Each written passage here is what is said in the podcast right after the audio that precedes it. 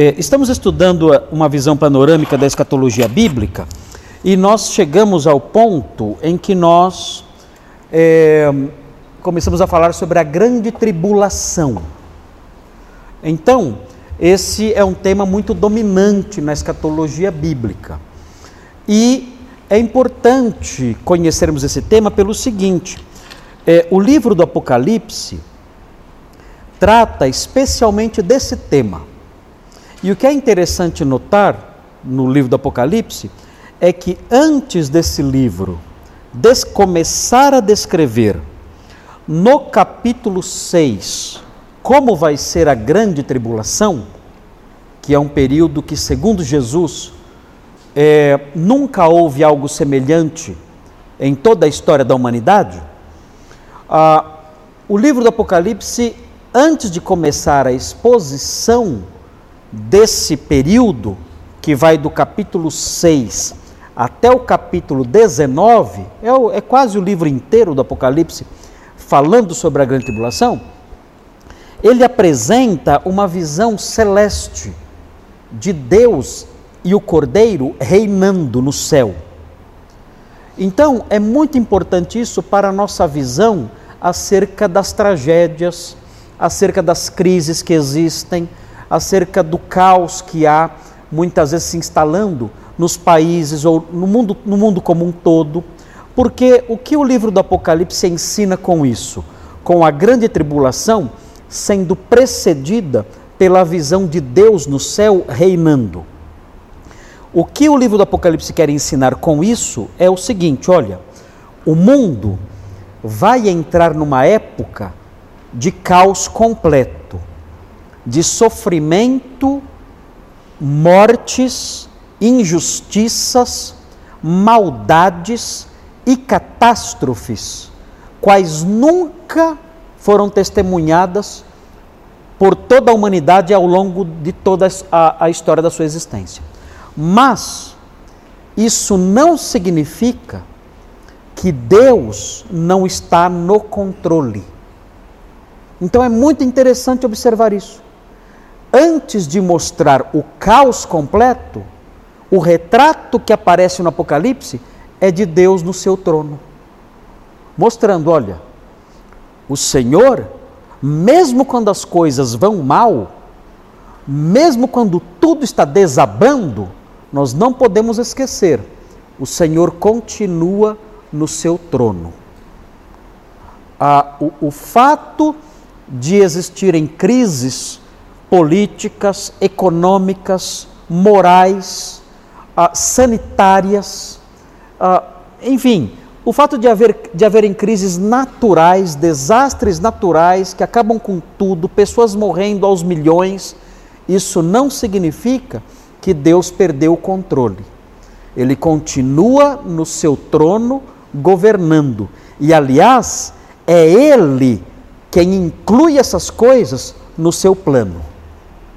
Então, essa visão é uma visão extraordinária.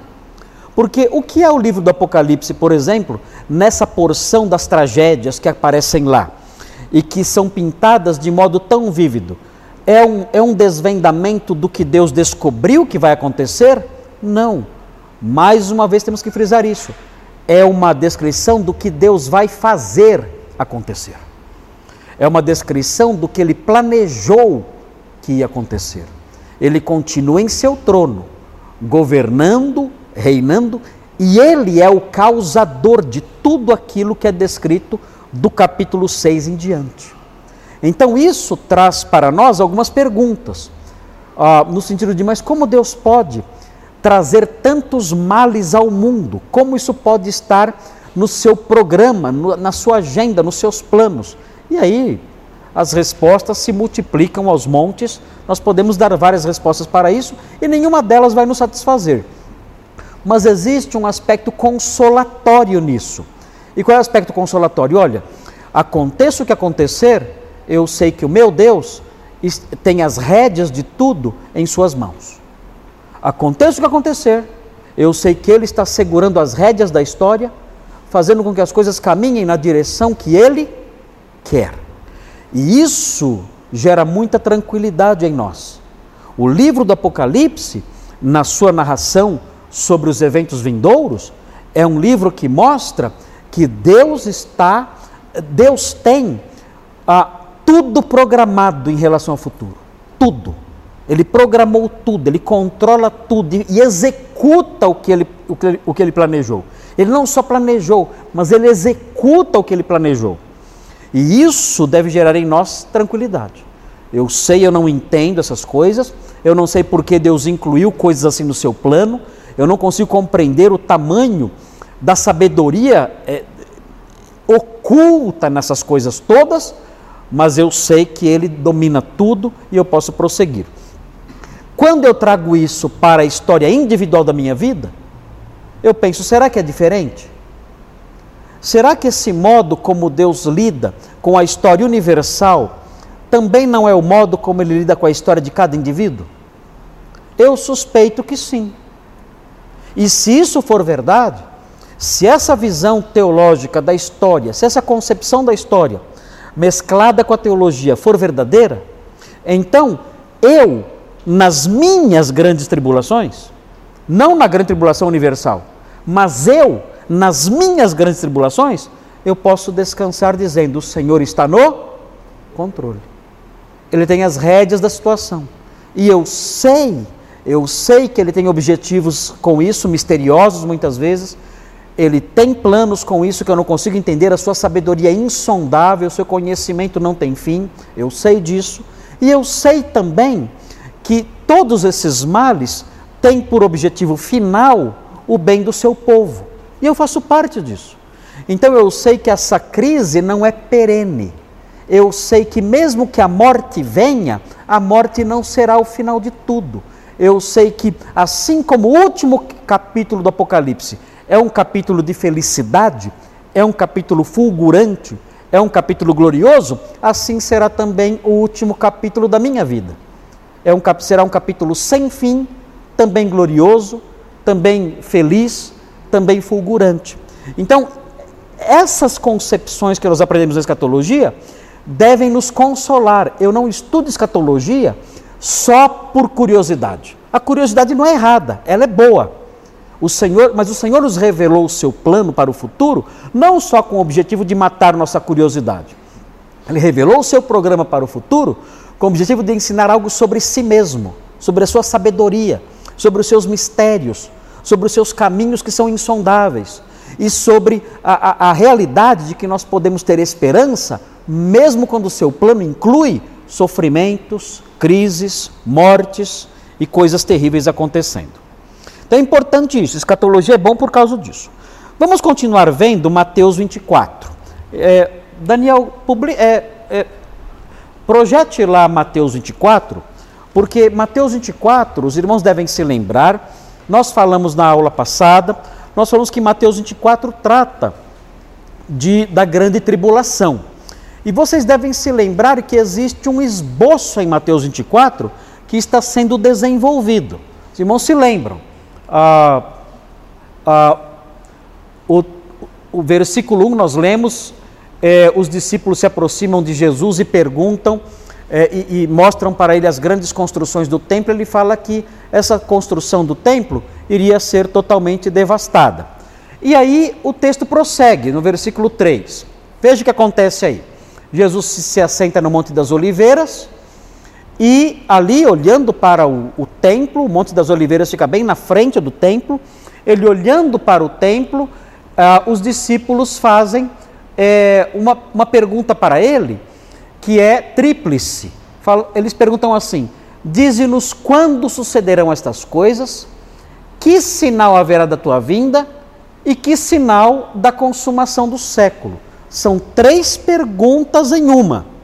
E o Senhor Jesus, então, no restante do capítulo, ele vai responder as três perguntas. Só que ele vai responder as três perguntas de trás para frente. Ele começa respondendo a terceira depois ele responde a segunda e depois responde a primeira, ok? É assim que ele, que ele caminha. E nós já estudamos já o comecinho lá. Olha como ele começa respondendo a terceira pergunta, os sinais da consumação do século. Ele fala, virão muitos em meu nome dizendo eu sou o Cristo, enganarão a muitos. Certamente ouvireis falar de guerras e rumores de guerras, vede, não vos assusteis, porque é necessário assim acontecer. E nós vimos tudo isso aí sendo dito. Pode prosseguir.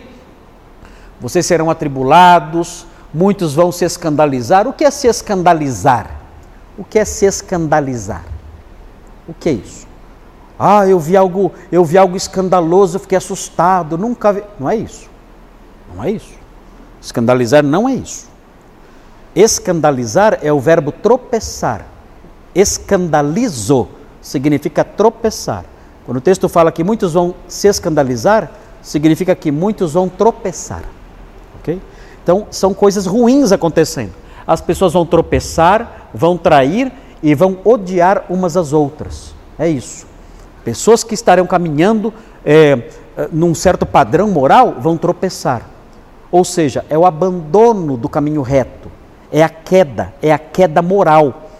Então haverá, de acordo com uh, o ensino aqui de, de eh, Jesus, em Mateus 24, haverá um grande declínio na qualidade ética das pessoas.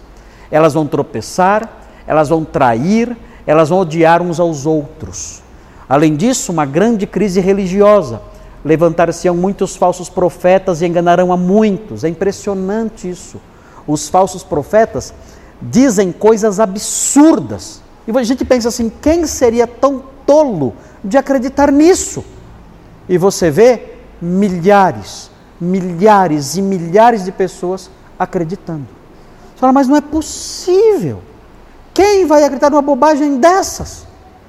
E você olha a igreja da pessoa, é uma igreja com 5 mil membros ali e crescendo cada vez mais, mesmo com bobagens assim.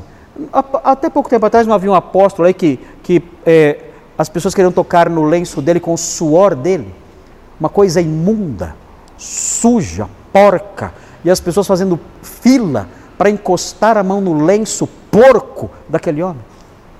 Filas, filas. Você diz, meu Deus, meu Deus. Qual é o grau de cegueira de uma pessoa dessas? É incurável isso. É assustador. E as pessoas chegam nesse nível. E o texto prossegue: E por se multiplicar a iniquidade, o amor se esfriará de quase todos, enfim. E aí prossegue: o evangelho será pregado uh, por todo o mundo, para testemunho de todas as nações, então virá o fim. Já falamos sobre isso, falamos que haverá uma, um grande despertamento missionário durante o período da tribulação. A tribulação vai ser marcada por uma grande atividade missionária.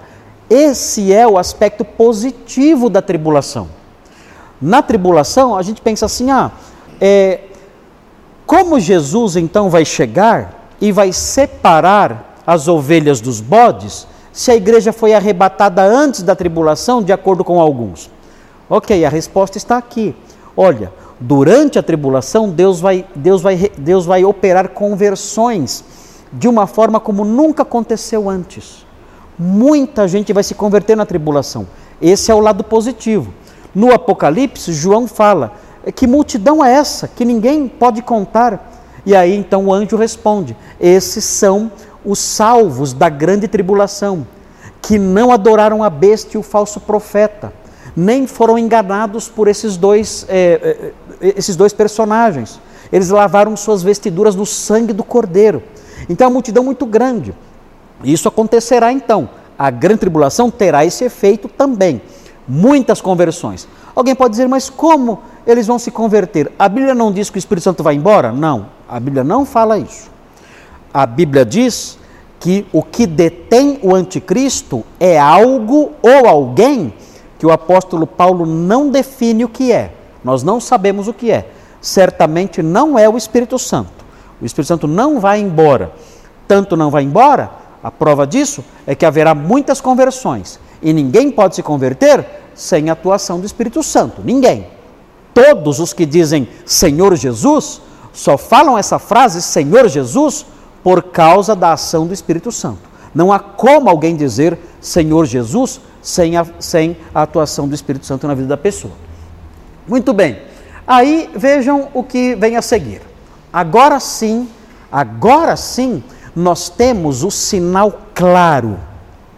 Porque até então, o que era, estava sendo dito eram coisas que precederiam é, é o preâmbulo do fim. É o preâmbulo do fim. Mas aquelas coisas que foram mencionadas são coisas que em todas as épocas nós encontramos. Guerras e rumores de guerras. Sempre teve. Falsos mestres. Ha, gente sempre teve isso. O Novo Testamento está repleto de condenações contra os falsos mestres. Quando o apóstolo Paulo fala assim, acautelai-vos dos cães, o que significa isso? É para você andar na rua com uma, uma, uma, uma, uma vara, um pedaço de pau, porque tem muito cachorro solto na rua? Não. Os cães, na visão do apóstolo Paulo, são os falsos mestres. Cuidado com os cães. Nossa, mas eles chamam o falso mestre de cachorro? Chama. Por quê? Porque os judeus chamavam os gentios impuros de cães. O apóstolo Paulo pega o vocabulário judaico, que é aplicado a pessoas indesejáveis e perigosas, e ele aplica aos falsos mestres. Olha, para nós não são os gentios que são os cães, para nós os cães são os falsos mestres. E ele fala: acautelai-vos dos cães, porque os cães são perigosos, eles podem matar você, destruir sua vida, e destrói mesmo. Então isso sempre teve. Agora aqui começa a resposta específica. Quais são os sinais da consumação dos séculos?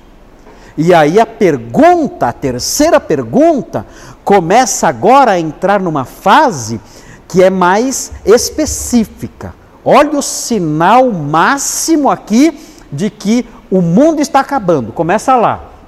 Quando, pois, virdes o abominável da desolação, de que falou o profeta Daniel no lugar santo, então aí a casa está caindo. O que é isso? O que é o abominável da desolação ou a abominação desoladora? É um personagem. Nós sabemos que é uma pessoa porque ele vai ocupar o lugar santo. A abominação desoladora é alguém, é um indivíduo que comete abominações, ele é blasfemo, ele é sujo, ele é mentiroso, ele é abominável do ponto de vista bíblico e ele é desolador, ou seja, ele destrói tudo. Ele é um assassino cruel, ele é um perseguidor dos justos. Por isso ele é chamado de abominação desoladora. O texto diz que esse personagem esse abominável da desolação, esse, essa figura foi predita pelo profeta Daniel. E o profeta Daniel realmente falou sobre isso. E nós vamos ver depois o texto. Mas notem bem, nos dias de Jesus, as pessoas tendiam a acreditar que o abominável da desolação era um personagem que já tinha aparecido no século II a.C chamado Antíoco Epifanes, que era um general sírio, ah, ele era um general grego que era da, da Síria, ele era, ele era dos Seleucidas, Antíoco Epifanes. E esse personagem, ele tinha realizado exatamente essas coisas. Ele tinha entrado no templo e ele havia matado inclusive uma porca no templo, ou seja, ele era alguém abominável e que causava desolações. Ele perseguiu os judeus, matou os judeus. O Hitler, perto de Antíoco Epifanes, o Hitler ia parecer a Madre Teresa de Calcutá. Porque Antíoco Epifanes era muito mais cruel e sanguinário do que o próprio Hitler. Um homem horrível, uma figura abominável, de uma crueldade sem limites e sem respeito nenhum pela, pela religião judaica e pelo Deus dos judeus. Então, quando o judeu lia o profeta Daniel, falava assim: ah, isso aqui já se cumpriu.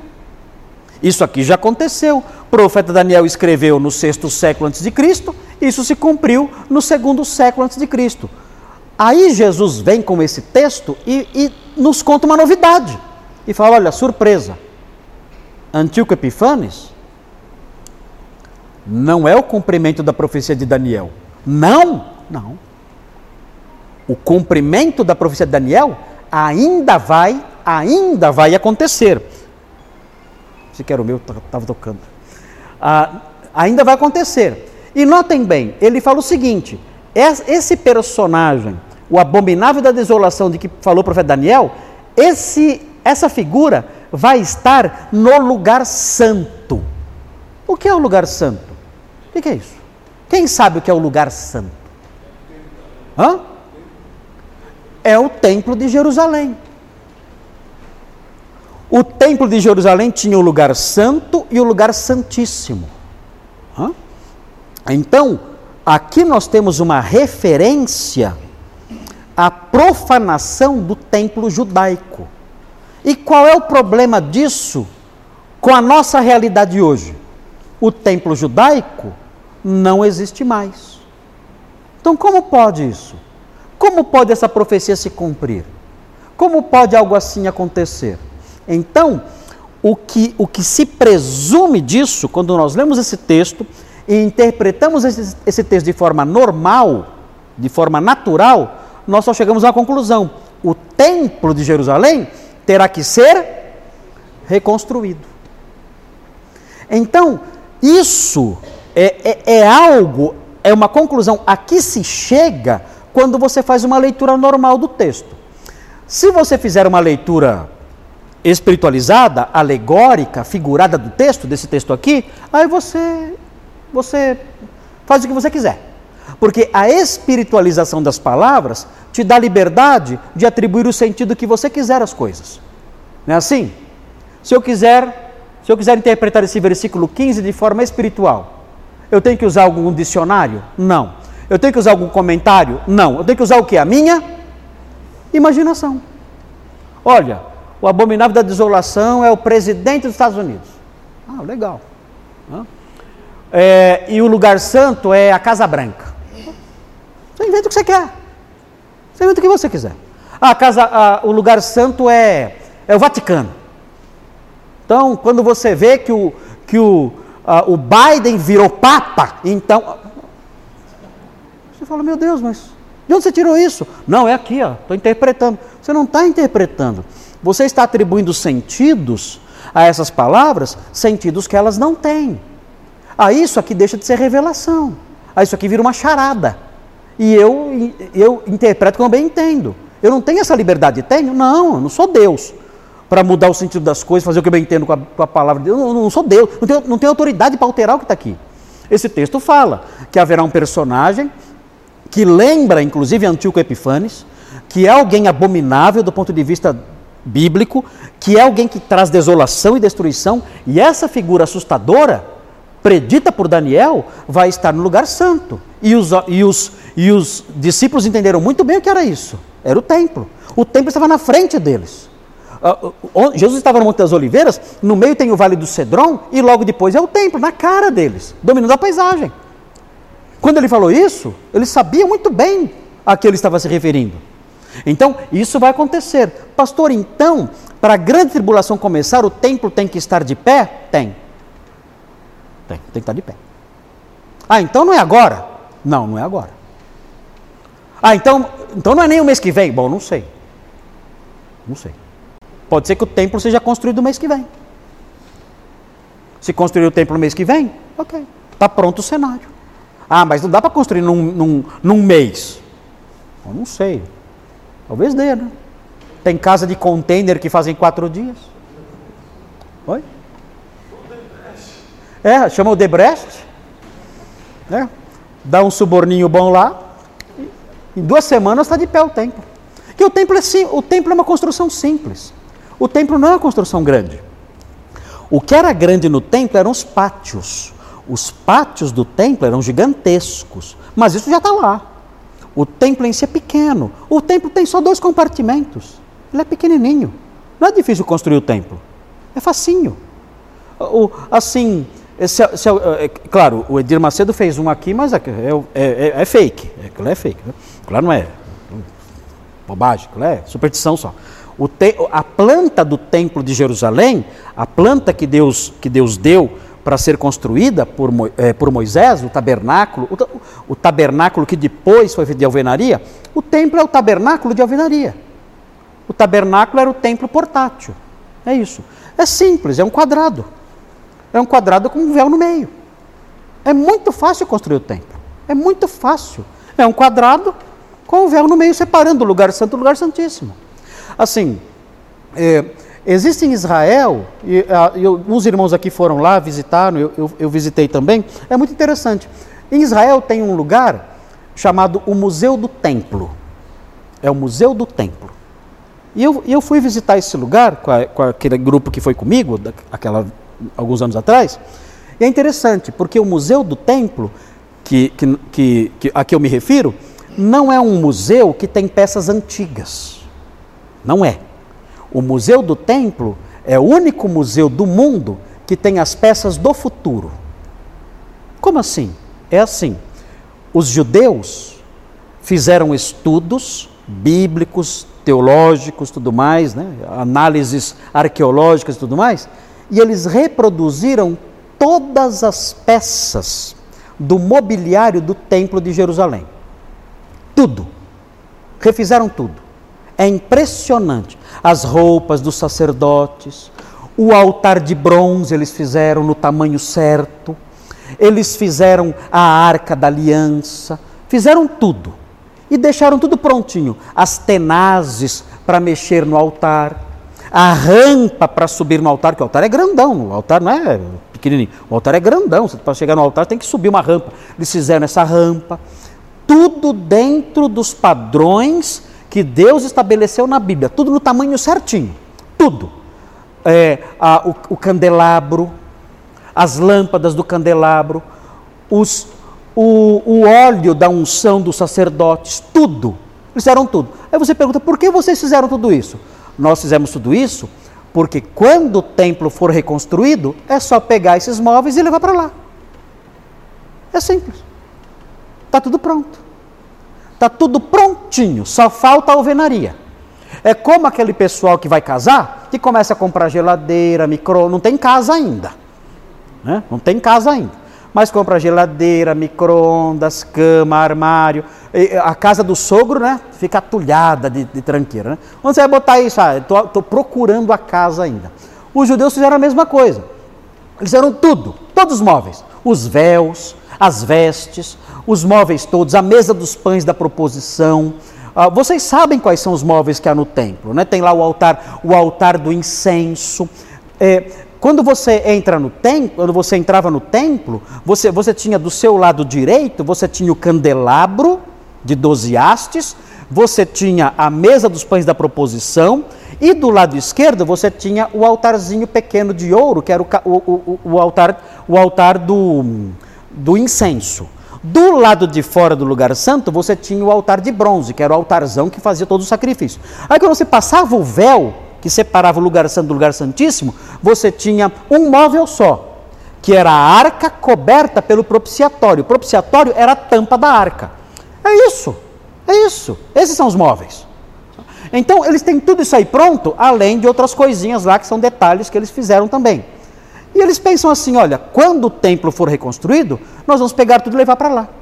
Então, existe uma expectativa judaica muito real. Isso não é é, conversa, fábula. Eu vi isso com os meus próprios olhos. Inclusive é interessante porque eles mostram um filminho mostrando a planta do novo templo que eles vão construir. E o novo templo que eles vão construir, além do espaço do templo mesmo, vai ter lanchonete, cafeteria. Olha, é um templo show. Né? Eu gostei, falei, nossa, acho que eu vou virar. Aí eu lembrei de Hebreus, né? Lembra de Hebreus? Todo mundo querendo voltar para o judaísmo, né? Eu, quando eu vi a cafeteria, eu falei, nossa, estou sendo tentado agora. Ainda, ainda voltando cafeteria, né?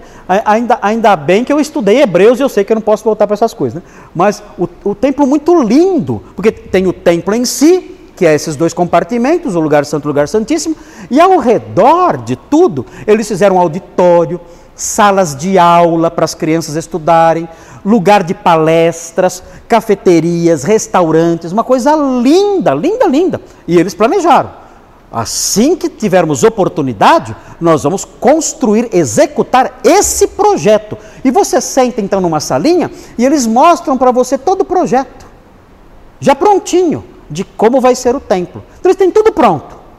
Agora, por que eles não constroem? Quem sabe por que eles não, não, não constroem?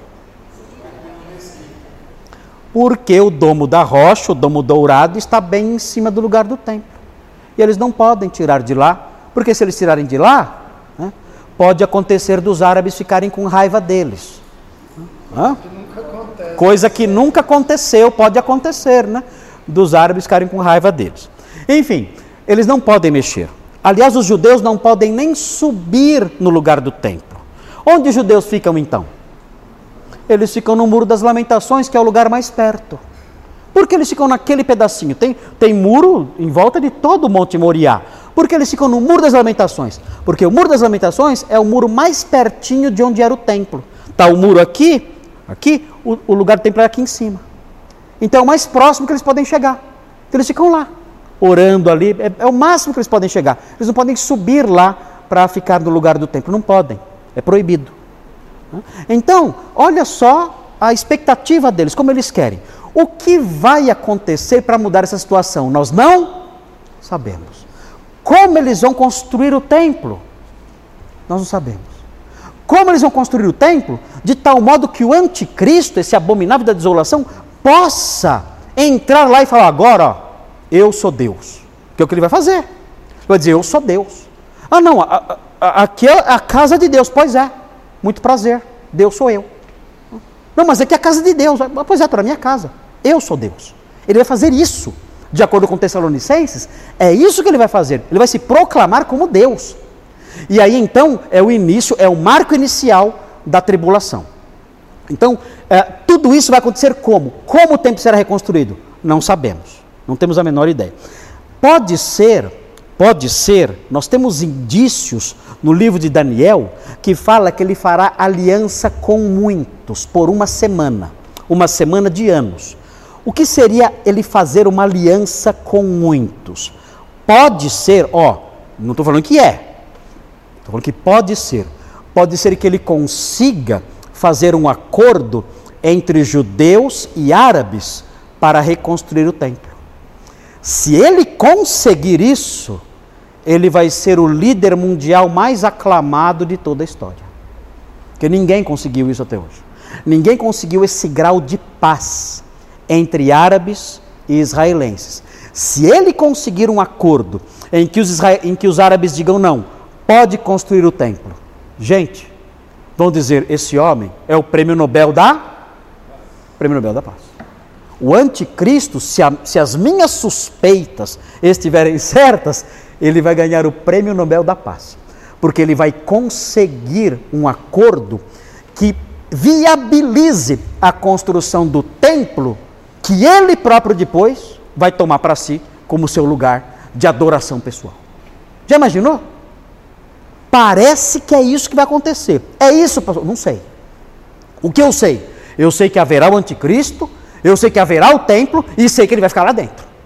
Como o processo vai prosseguir nessa direção? Eu não tenho detalhes. Eu suspeito que aquela parte de Daniel que fala, ele fará aliança com muitos, eu acho que é um acordo. Eu acho que é um acordo político em que os árabes vão aceitar que o templo seja reconstruído e os judeus vão fazer alguma concessão e vai dar certo e vai haver paz. Vai haver paz. E o anticristo vai ganhar muita moral com isso. Não pense no anticristo como alguém monstruoso, feio, ruim, não. O anticristo é muito, muito simpático. Muito simpático. O mundo vai adorar esse homem. O mundo vai.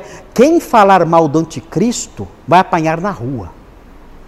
Porque o anticristo será admirado e adorado como um Deus. Eles vão dizer, o Apocalipse fala o seguinte: que as multidões olharão e dirão assim: quem é, quem é semelhante à besta? Besta seria o anticristo, que de besta não tem nada. É, aliás, essa, tra, essa tradução é, é errada. O certo seria fera, não besta, fera. Que fala besta, no nosso contexto, besta é a palavra negativa, né? O certo seria a palavra fera. Quem é semelhante à fera? Porque a fera dá a ideia de ferocidade, poder e força. E dirão isso: quem é semelhante à fera? O mundo vai dizer isso, e vai adorar, e vai se curvar diante dele. E, porque ele será uma figura extraordinária. Ele vai fazer milagres grandiosos, milagres que ninguém nunca fez. Vamos dizer, meu Deus, não há ninguém como esse homem. Quem é semelhante a esse homem? Vão dizer isso. E se você falar, ó, esse cara aí não me engana, esse cara é do diabo. Meu Deus, você apanha na rua. Você apanha na rua. Muito bem, mas estamos adiantando muito. Vamos falar mais sobre o anticristo. Nós vamos conhecer bem o anticristo. Tá? Ah, e vamos ver como é possível o mundo pecador adorar qualquer coisa. O mundo pecador segue qualquer lixo. Então não se assustem com o que vocês veem na rua hoje em dia. O mundo cego aplaude qualquer lixo. Aliás, só não aplaude a justiça e a verdade. Mas se é mentira, aplaude, aprova, grita, qualquer lixo. Muito bem. Olha lá a orientação de Jesus. Quando isso acontecer, vocês virem que ele entrou no lugar santo e falou: Deus sou eu, judeus, comece a correr, porque a paz acabou. Vai ter três anos e meio de sossego, mas quando ele entrar no santo, no santo lugar e dizer eu sou Deus, aí a paz acabou. Olha só, os que estiverem na Judéia, fujam para os montes. Quem estiver sobre o eirado, não desça tirar da casa coisa alguma. É, e quem estiver no campo, não volte atrás para buscar a sua capa. Ai das que estiverem grávidas e das que amamentarem naqueles dias. 20. Pode subir, Daniel. Daniel? Daniel? Você está aí ou está com medo do anticristo e está orando aí para ser arrebatado? Pode subir mais. Daniel, sobe mais. Olha só, orai para que a vossa fuga não se dê no inverno, por quê? Difícil, né? De noite no inverno, é, naquelas regiões é, é muito frio, especialmente nas regiões desérticas. É, e nem no sábado. Por quê? Porque o judeu não pode andar muito no sábado. Então, fugir no sábado tinha limite para correr. Eu só posso andar um quilômetro no sábado. Anticristo pega fácil. Então, corre na sexta. Porque no sábado, andar um quilômetro só não vai resolver seu problema. Olha lá. Porque nesse tempo. Olha, olha os sinais aqui. O anticristo no templo, e aí o céu se abre e começa Deus derramar o seu juízo. Gente, é um caos como nunca visto. Olha só. Nesse tempo haverá grande tribulação, como desde o princípio do mundo até agora não tem havido e nem haverá jamais. Não tivessem aqueles dias sido abreviados, ninguém seria salvo mas por causa dos escolhidos, tais dias serão abreviados. O que significa isso? O dia tem 24 horas, ele vai ter só 15. É isso? Não, gente, pela madrugada, né? Eu vejo o pessoal falando isso aí, nossa, Deus está abreviando os dias, né? Como passou rápido esse ano. Não tem nada a ver. Não tem nada a ver. Que bobagem é essa? Quando fala abreviar os dias, é o seguinte: a tribulação poderia ser de 10 anos, mas Deus diminuiu. Ou não? Vai ser só três anos e meio. Não vai ser dez. Isso significa abreviar os dias. Não é que o dia vai ficar mais curto, que a terra vai girar mais rápido, né? Todo mundo, nossa, acordei, já estou dormindo de novo. Não, não, não, não é assim. Não é isso abreviar os dias. Abreviar os dias é encurtar o período. Era para ser, poderia ser um período muito pior. A tribulação poderia durar 20 anos. Mas Deus, na sua bondade, abreviou. Por que ele abreviou? Por quê? Quem são os escolhidos? Quem? As pessoas que serão salvas, que já foram escolhidas desde antes da fundação do mundo. Jesus era calvinista. Ah, vai fazer o quê? Era. Vai fazer o quê? Pode espernear. Vai fazer o quê? Quem fala que não tem eleição aqui, chora. Aqui está dizendo que tem. Ó, ó, por causa dos escolhidos, Deus vai reduzir aquele período. Por, por amor deles, por, por misericórdia a eles, porque eles vão passar. Eh, eh, Deus sabe que tudo isso nos afeta, imaginem. Esses, essas pessoas, eh, vocês acham que quando, quando houverem mortes, eles não vão sofrer com isso? Quando houverem flagelos, eles vão sofrer com isso? Claro que vão. Tudo nos afeta, não tem jeito. Se Deus pune o Brasil, nós não, não somos punidos junto? Somos. Se Deus manda uma praga para o Brasil, nós não sofremos? Os escolhidos não sofrem? Sofrem. Então, por causa dos escolhidos, Deus vai reduzir. Não, vai ser três anos e meio de desespero, não um período maior. Agora, o que acontece? Versículo 23 começa a resposta da segunda pergunta. Qual é a segunda pergunta? Qual é a segunda pergunta? Nem lembram mais. Hã? Qual é o sinal da sua vinda? Ah, Agora ele vai começar a preparar a resposta a essa pergunta. Olha lá. Então, se alguém vos disser, eis aqui o Cristo, não acreditem nisso. Não acreditem nisso. Haverá o sinal da sua vinda. Se disserem, olha, o Cristo está lá, não acredite. Ele está preparando aqui a resposta à segunda pergunta. Continue. Porque surgirão falsos cristos e falsos profetas, operando grandes sinais e prodígios. Gente, isso aqui é de um valor inestimável. Isso aqui mostra que Deus não é a única fonte de poder sobrenatural que existe. O que, pastor? É, exa é exatamente o que você escutou. Deus não é a única fonte de poder sobrenatural que existe. Quando você vê um milagre, não sai dizendo glória a Deus, você não sabe. Você não sabe quem fez. Quem fez aquilo? Se você for dessa turma que vê milagre e sai gritando aleluia, fique esperto. Porque se a, se a teologia for pós-tribulacionista e você tiver a tribulação, você vai dar glória a Deus para falso profeta. Porque a Bíblia fala, o texto fala, que os falsos profetas vão operar grandes sinais e prodígios. Milagres extraordinários. E não é, não é milagre fake, não, de apóstolo de chapelão por aí, não. É milagre mesmo. Milagre mesmo. Grandes milagres. E eles só não vão enganar um grupo de pessoas. Quem? Quem? Os eleitos. Os eleitos são protegidos por um discernimento que o Espírito Santo lhes dá. O Espírito Santo dá discernimento. Eles veem o milagre, eles, opa, o que, que é isso? Ah, o milagre é verdadeiro. Eu sei que é. E daí? Os magos lá do Egito não fizeram milagres também? E daí? É porque é milagre e é de Deus? Não. Negativo. Eles terão discernimento e vão perceber que aqueles sinais são oriundos de um poder sobrenatural maligno. E vejam, eles não serão enganados. O texto prossegue: Vede que vou-lo tenho predito. Portanto, se vos disserem, eis que ele está no deserto, não saiais. Meu Deus, o que vai ter de brasileiro correndo atrás disso? Olha, é só. Brasileiro é assim, ah, tem alguém lá fazendo milagre. Olha, eles não pensam duas vezes. É sai correndo. Aquela, aquela, aquela multidão. Oi? Vai ter romaria. Vão alugar ônibus para ir lá no deserto para ver o milagreiro. O Brasil vai ser o que mais vai ter gente lá, tenho certeza. Ou ei-lo no interior da casa. Não acrediteis.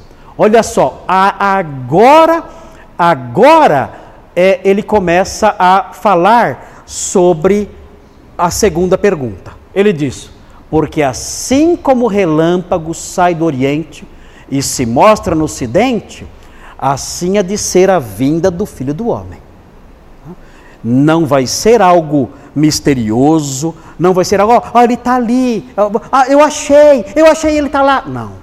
A vinda do Filho do Homem, ele diz, vai ser algo notório, numa dimensão universal. Não é, ah, ele está lá, deixa eu ir lá ver. Não. A, a vinda dele não vai ser na obscuridade. A primeira vinda foi na obscuridade. Ele nasceu na manjedoura. Comemoramos isso agora. O mundo nem, nem tinha noção do que estava acontecendo. A segunda vinda, não. A segunda vinda não deixará dúvidas. Ele, ele será percebido assim como um relâmpago que corta o céu. Todos vêm. E ele será visto também. Assim há de ser a vida do filho do homem. Onde estiver o cadáver, aí se ajuntarão os abutres. O que significa isso? Por que ele falou isso aqui? Que tem a ver, é um ditado isso aqui. Onde tem cadáver, aí está cheio de abutre. O que significa isso? O que, tem a ver? Que, o que isso tem a ver com o contexto da passagem? Onde estiver o cadáver, aí se ajuntarão os abutres. Muito simples. Onde estiverem os falsos mestres, ó, vai estar tá assim de urubu. É o que está dizendo aqui. Onde aparecer a carne podre do falso mestre, vai encher de urubu de rapina. Vocês não. Vocês não são urubus. Vocês não são urubus. Vocês não correm atrás de carniça. Mas os falsos mestres, que são carniça, vão atrair muito urubu. Muito urubu. Os escolhidos não. Mas os demais, ó, cheio de gente correndo atrás. Vocês já viram carniça com urubu em volta? De vez em quando na Fernão Dias a gente atropela um cachorro hum, e ele fica lá. Meu Deus, é uma farra. Já viram o urubu em cima de carniça? Eles ficam pulando assim, ó, tudo alegre, pulando. Pulando e falando em línguas. Ah, ah, ah, Fica lá. É assustador. Muito bem. Vamos ver aí a sequência agora. Olha agora, olha, olha agora a sequência aí, porque agora, agora a segunda pergunta é respondida de modo claro. Ele fala assim: Logo em seguida a tribulação daqueles dias, o sol escurecerá, a lua não dará sua claridade, as estrelas cairão do firmamento e os poderes do céu serão abalados. É, é, é como se o universo estivesse com dores de parto. É uma grande convulsão cósmica. E olhe então o sinal. Lembra que eles falaram? Qual é o sinal da sua vinda? Olha o que aparece agora lá. Então aparecerá no céu o o sinal. Olha a resposta à segunda pergunta. Então aparecerá no céu o sinal do Filho do Homem. Todos os povos da terra se lamentarão e verão o Filho do Homem vindo sobre as nuvens do céu com poder e muita glória. Você quer, querem saber o sinal da minha vinda? É isso aqui.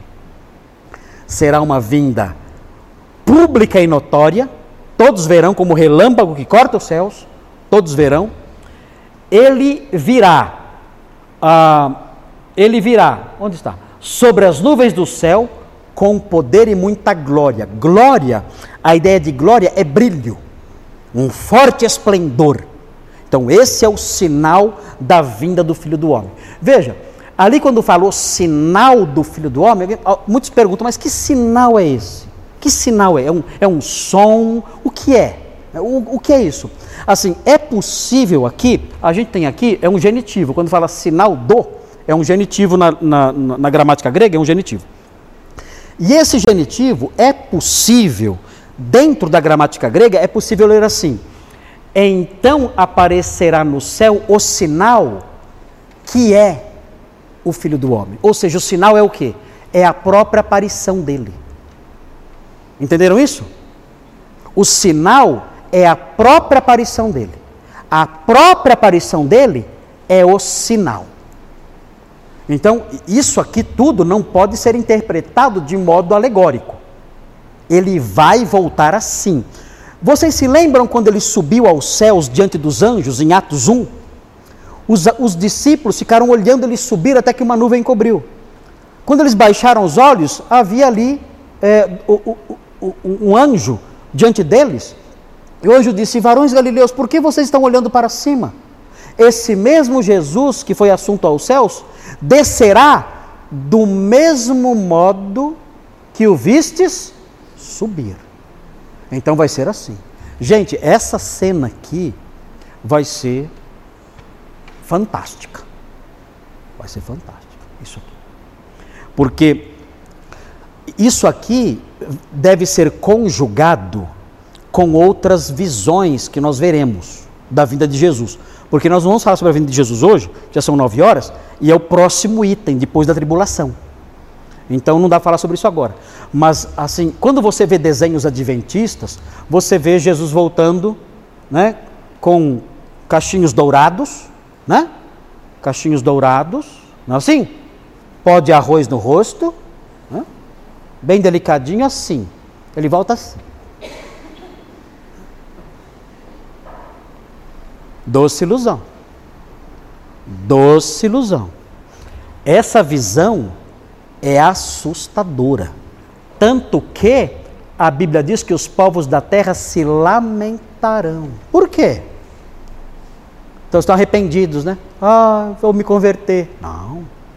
Eles se lamentam porque o que eles estão vendo é algo assustador. O Apocalipse mostra um grande general descendo do céu um grande general com olhos de fogo. Gente, a, a visão de Cristo voltando é simplesmente apavorante. E ele vem para matar. Ele vem para, para pisar o lagar da ira de Deus. Ele não vem para dar tapinha nas costas. Ô pessoal, né? vocês são graves, hein? Eu vou arrumar as coisas. Não. Ele vem para pisar o lagar da ira de Deus. Ele vem com as vestes salpicadas de sangue. Ele vem com uma espada em sua boca. Ah, e na coxa, né, o pessoal gosta de tatuagem, né, vai curtir muito. Vai estar escrito assim: Rei dos Reis e Senhor dos Senhores na coxa dele. Então é um general vingador que desce do céu com um secto gigante, com um exército que é simplesmente aterrador. Vocês não podem pensar em Jesus voltando com cachinhos dourados e pó de arroz no rosto. Não. Não é aquela carinha assim. Não. Ele é um general vindo com um grande exército descendo do céu com uma fúria que, meu Deus, se vocês lerem o que vai acontecer quando ele descer no livro de Zacarias, a Bíblia diz que ele ferirá os homens com uma praga que nós não sabemos o que é.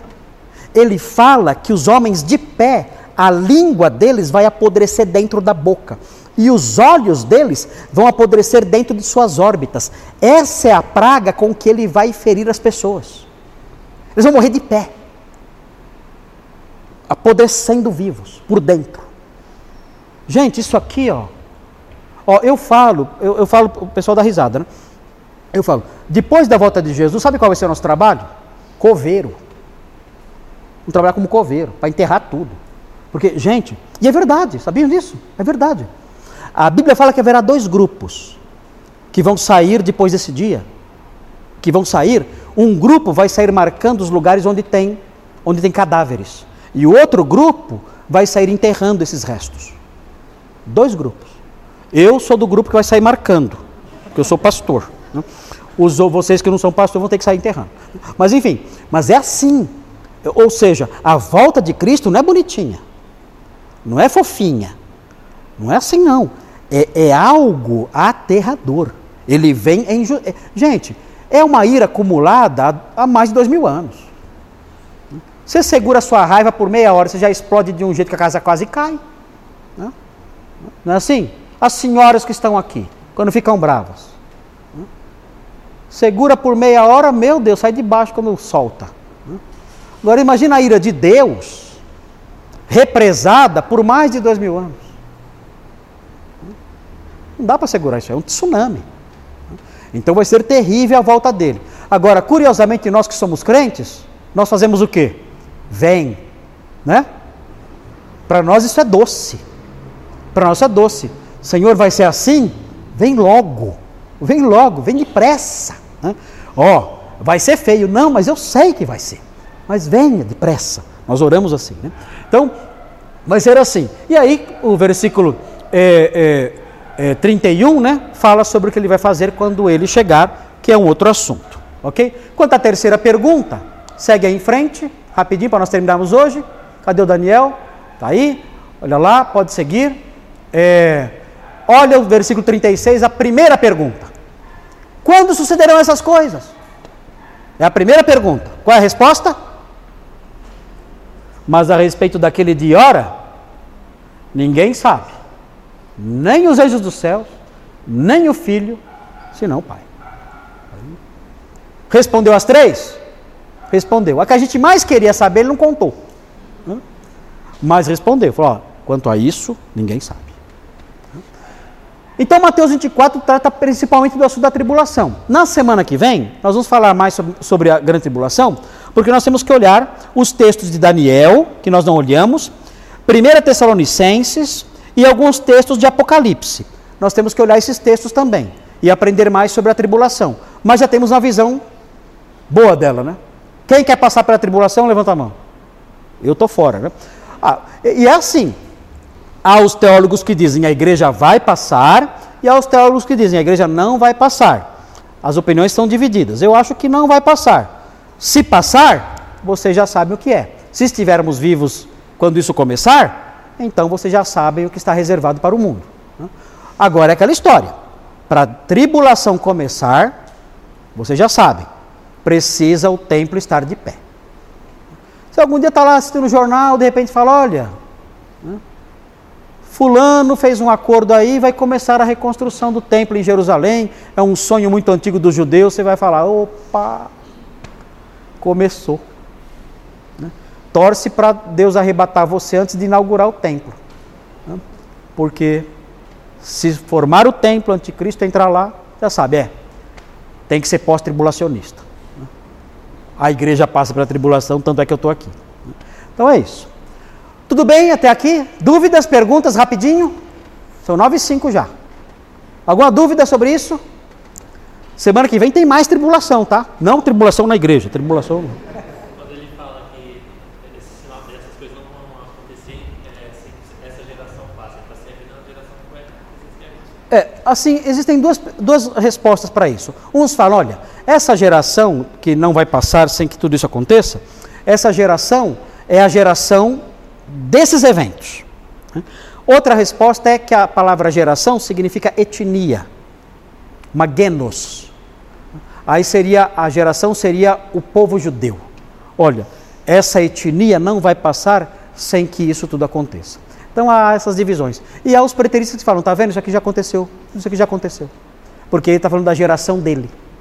Tá? Mas não dá para dizer que tudo já aconteceu. Não tem como. Jesus não voltou. Tá? Vamos fazer oração para encerrar? Senhor, obrigado por esse tempo aqui em que temos estudado a Sua palavra. Abençoa-nos, Senhor, para que essas coisas encham o nosso coração de esperança e alegria. Dá-nos, ó Deus, humildade para sabermos até onde podemos ir, não ultrapassarmos a Sua palavra, que fiquemos somente com o que ela diz. E naquelas questões duvidosas, que sejamos humildes para entender que elas não são claras mesmo e que temos que esperar na sua, a sua atuação, a sua intervenção, para vermos de fato o que o Senhor há de realizar. Dá-nos, no entanto, a Deus consolo e esperança. Nós louvamos o seu nome porque o Senhor um dia nos, nos lavou, nos transformou e nos revelou a sua palavra. E agora nós podemos caminhar seguros, sabendo que mesmo depois disso tudo acontecer, o nosso tesouro estará guardado e estaremos com o Senhor para sempre, no novo céu e na nova terra. Nós agradecemos por isso, em nome de Jesus. Amém.